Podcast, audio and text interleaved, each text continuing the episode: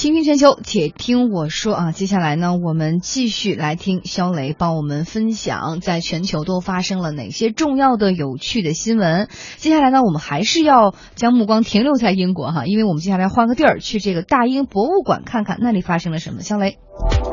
说到这个伦敦的大英博物馆哈，绝对是在英国最热门的旅游景点之一。每年呢，大概会有七百万人次入场。但是呢，由于这几年啊，政府资助越来越少，为了缓解财政压力呢，现在这个大英博物馆就考虑说，哎，这个外国旅行团就是前来参观的这种向旅行社收费。就如果这个收费开始实行的话，那将意味着大英博物馆是自打一七五九年开馆以来第一次要收取入场费。因为以前都是免费的嘛，然后目前呢，参观大英博物馆的游客当中呢，外国人占了三分之二。馆方就说了哈，我这个新的措施呢，只是向旅行社收费，和免费的这个入场政策是没有冲突的呀。但是啊，就旅行社很有可能会将这个成本转嫁给顾客，而且呢，也有旅行社就表示说，如果要是收费的话，那我们以后就会删除这个参观大英博物馆的行程。